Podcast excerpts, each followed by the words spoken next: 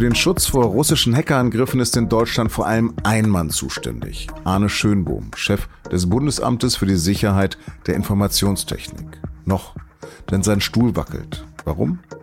Darüber habe ich mit SZ-Wirtschaftsredakteur Max Muth gesprochen, der sich bei uns um die Themen der Cybersicherheit kümmert. Sie hören auf den Punkt, den Nachrichtenpodcast der Süddeutschen Zeitung. Am Mikro ist Lars Langenau. Herzlich willkommen. Arne Schönbohm ist Deutschlands oberster Chef für Cybersicherheit. Der 53-Jährige ist Präsident des Bundesamtes für Sicherheit in der Informationstechnik, kurz BSI. Der Sohn des verstorbenen CDU-Politikers Jörg Schönbohm ist Betriebswirt und nicht, wie man meinen könnte, Informatiker, aber er soll ein guter Netzwerker sein, ein vielleicht zu guter mit sehr speziellen Kontakten. Und genau das hat Jon Böhmermann bei ZDF Magazin Royal am vergangenen Freitag zum Thema gemacht. Ich verrate schon mal so viel. Es geht um Sicherheitsrisiken mit Glatze. Es geht um eine zwielichtige Firma. Es geht um einen seltsamen Verein. In Zusammenarbeit mit dem Recherchenetzwerk Policy Network Analytics hat die ZDF-Sendung mögliche Kontakte von Schönbohm zum russischen Geheimdienstkreisen aufgezeigt. Schönbohm wurde 2016 zum BSI-Präsidenten ernannt. Vor seiner Position als Vorbeamter hatte Schönbohm die Lobbyorganisation Cybersicherheitsrat Deutschland e.V. mitbegründet und geleitet. Doch dieser Verein ist höchst umstritten, wie mir mein Kollege Max Muth erklärt. Zunächst also habe ich ihn gefragt, was der Cybersicherheitsrat Deutschland e.V. tatsächlich ist. Also Schönbohm hat 2012 diesen Verein gegründet und der ist tatsächlich so ein bisschen fishy, kann man sagen. Das ist eigentlich ein stinknormaler Lobbyverein. Ähm, der klingt halt täuschend wie der Nationale Cybersicherheitsrat in Deutschland, was tatsächlich ein ähm, ähm, staatliches Organ ist, in dem sich über Cybersicherheitsfragen ausgetauscht wird. Das ist auch den Leuten aufgefallen, die ihn dann zum BSI-Chef berufen haben. Ähm, und ihm wurde nahegelegt, sich zu distanzieren von diesem äh, Cybersicherheitsrat Lobbyverein. Ähm, 2016, als er BSI-Chef geworden ist, ist er auch ausgetreten aus dem Verein. Ähm, und die Sache, über die sich Böhmermann in der Sendung ausgelassen hat, die ist dann tatsächlich etwas später passiert. Genau, und da soll es ja um Verbindungen zum russischen Geheimdiensten gehen. Genau, ähm, das äh, betrifft jetzt in erster Linie mal äh, seinen Nachfolger äh, als Präsident, der heißt Hans-Wilhelm Dünn. Und dem wurde 2019 in einem Spiegelartikel Nähe zu russischen Geheimdiensten vorgeworfen. Der hat sich damals auch relativ offensiv verteidigt und gesagt, das sei ja auch gut so, weil man müsse mit allen sprechen, gerade in der Cybersicherheit. Ähm, aber die Geschichte geht noch weiter, nämlich 2020 ist in den Cybersicherheitsrat Deutschland e.V. die Firma Infotex GmbH eingetreten.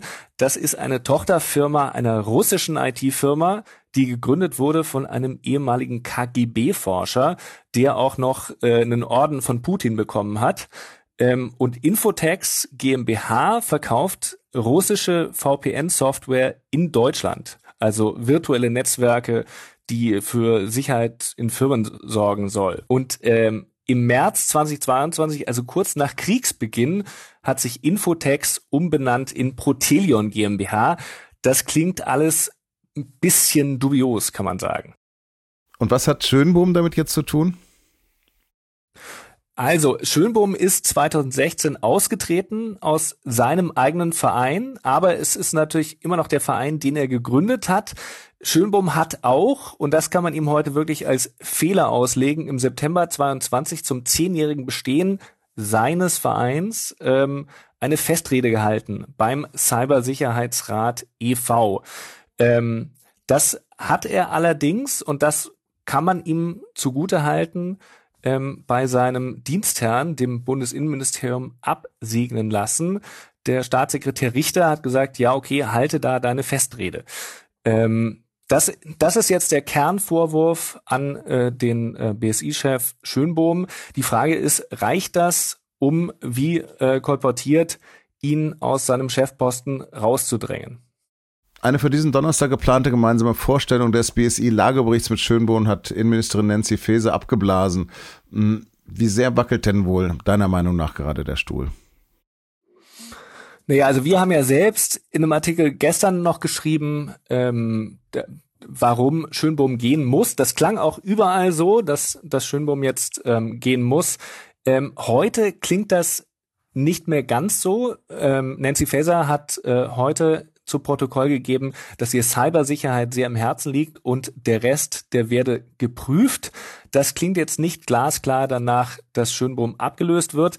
Ich glaube, das liegt eben auch daran, dass bei näherem Hinsehen es keinerlei Beweise für seine Verbindung zum russischen Geheimdienst gibt.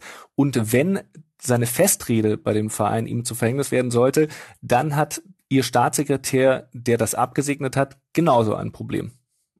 Nochmal ganz grundsätzlich, zu was sind denn russische IT-Hersteller potenziell in der Lage?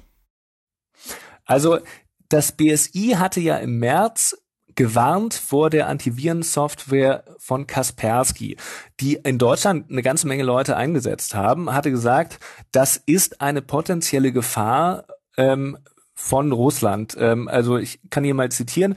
Ein russischer IT-Hersteller kann selbst offensive Operationen durchführen, gegen seinen Willen gezwungen werden, Zielsysteme angreifen oder selbst als Opfer einer Cyberoperation ohne seine Kenntnis ausspioniert werden.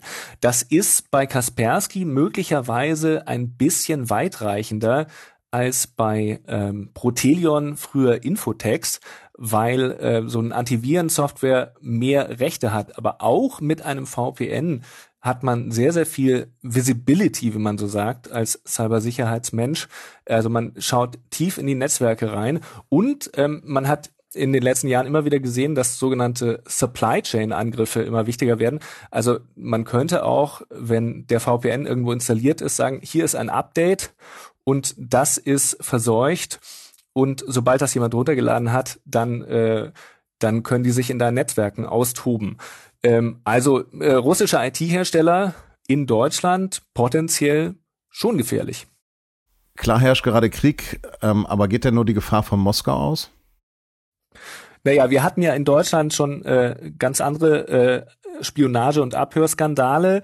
Ich erinnere mich äh, an äh, das abgehörte Telefon von Bundeskanzlerin Merkel, ähm, die hatte ja damals gesagt, ausspionieren unter Freunden geht gar nicht, wenn ich mich richtig entsinne. Ähm, und das ist moralisch sicher richtig. Ähm, pragmatisch gesehen ist es aber deutlich weniger schlimm, als erfolgreich von Feinden ausspioniert zu werden oder sogar sabotiert zu werden. Max Hab, herzlichen Dank für diese doch etwas Nerd-Sendung.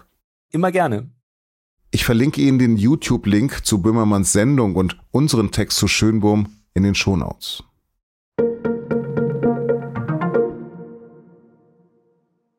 Die hohe Inflation, der Krieg in der Ukraine und die Folgen von Corona belasten die Weltwirtschaft schwer.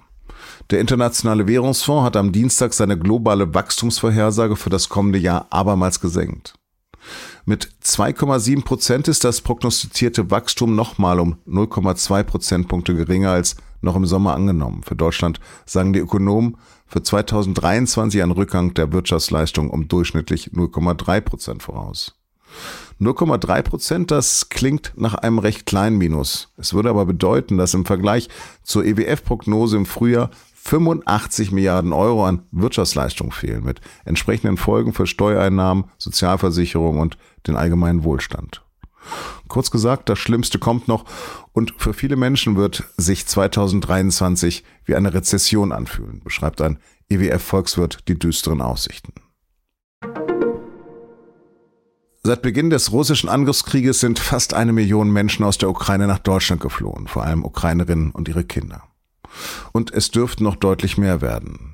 Wie alle untergebracht und versorgt werden können, darüber hat sich Innenministerin Nancy Faeser am Dienstag mit Vertretern von Ländern, Städten und Gemeinden beraten.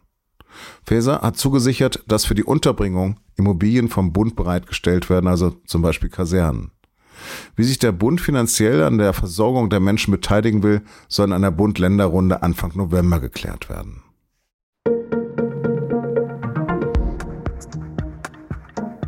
Zu den großen gesellen sich ja dann oft noch die kleinen Krisen. In München zum Beispiel fallen nach dem Oktoberfest gerade in allen Bereichen viele wegen einer Corona-Infektion aus. Das bedeutet noch mehr Stress für die, die noch arbeiten. Dazu noch die ganzen Ängste, wie der Winter wird und dann ist auch noch der Himmel grau. Top-Voraussetzung also für eine echte Erschöpfung oder sogar Depression. Darum und wie die Menschen schon seit der Antike mit Krankheiten der Seele umgehen, geht es diese Woche in unserem Podcast Geschichte Daily auf Spotify. In der Antike lautet die Empfehlung übrigens Schlaf, Musik und Theater. Redaktionsschluss für Auf dem Punkt war 16 Uhr. Produziert hat die Sendung Emanuel Pedersen. Vielen Dank fürs Zuhören und bleiben Sie uns gewogen.